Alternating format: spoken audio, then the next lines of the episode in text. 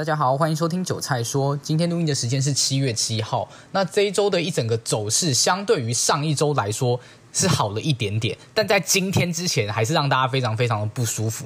然后呢，今天的整个台北股市在昨天的一个周选结算之后，早盘是出现了一个开高之后向下杀，直接杀到翻黑之后呢，一路直接把空军一口气直接嘎爆。那这样的一个走势跟前几天最大差异在哪？基本上前几天每一天的走势就是非常临时的，呃。早盘就是先开一个高，然后就是一路向下杀。那在昨天也是杀了三百多点。那今天中场大概在加权指数部分是上涨三百五十点左右，那也大概是把昨天的整个黑 K 都全部吃掉，就是昨天的跌点都被吃光光的意思。那整体来说，我认为反弹，不管是大家讲的中期大反弹，或是时间段上比较长的反弹，我认为已经开始展开了。那我认为说，整个在做多上的风暴比其实非常非常好去抓，算是非常非常漂。漂亮，因为其实基本上，我个人认为，你的停损就抓在今天低点就好。那如果向上看呢？反弹它比较有分，它的反弹可能是第一波先非常快速，因为乖离率过大的一个反弹，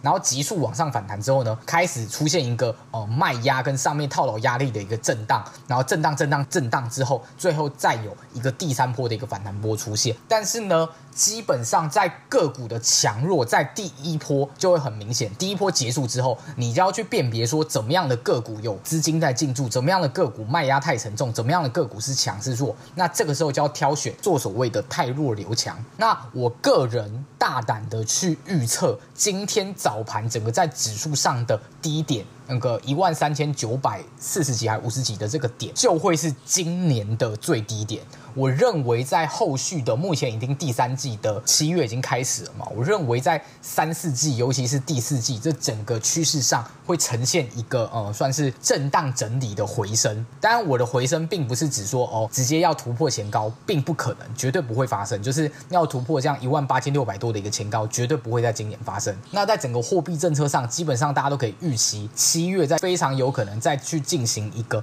升息，那目前最高几率就是升三嘛，但是这个我认为在市场上已经被反映，然后在整个筹码面部分呢，我说真的，杀到这样的一个地步来说，基本上心态不稳的，或是抱不住的，或是真的它的杠杆开的比较大的。应该都是被抬出去了，剩下在场上是什么？要么他是限股部位的人，然后都 hold 着没有卖，不然就是他是融资，但是他可能杠杆比较小，或是他还有钱可以再补保证金的，就是这这几种人。那我认为整个在今天盘后的筹码来看，基本上三大法人全部站在买方去做一个操作，然后自营的货到今天都还没有很明显的倒出来，他们前面在自行买卖的部分已经买超了好几百亿，那外资今天也正式做回头的一个买进。然后这两天又受惠于整个原油的一个大跌，在 CL 跟 QN，然后或是天然气、金属、原物料等等都出现一个非常明显的一个快速的一个回档，那也带动了整个资金开始有回流到科技类股的一个感觉。那在昨天的整个美元指数是再度去创下一个历史的一个新高，来到一百零六还一百零七。那整个在美元指数。续创高的状况下，其实台币虽然相对来说很明显是有一个压抑，但是已经出现了一种贬不下去了。大概在二十九点八这边，它有可能有短暂跌破，但是又很快又站回来。所以我认为这一波的反弹要件基本上都已经成立。如果你是敢抢反弹的人，我非常强烈建议可以去抢反弹。然后如果最快啦，我个人认为明天有可能压回。那我的理由是这样子。明天的压回是怎么看？基本上现在反弹要开始走第一波的快速反弹，但是明天在面临周五，再加上其实大部分的人会有种畏惧的感觉，这种畏惧是来自于前面的这几波很长都是有没有？就是一天暴涨，一天暴跌，一天暴涨，一天暴跌，然后之后暴跌之后就暴跌，再下去破底。所以很多人会有这样的成见，所以相对来说会更保守一点。所以我相信明天如果任何早盘有高点，一定会出现卖压。所以如果明天是做所谓的开高，其实蛮有机会出现所谓的开高走低。我个人认为，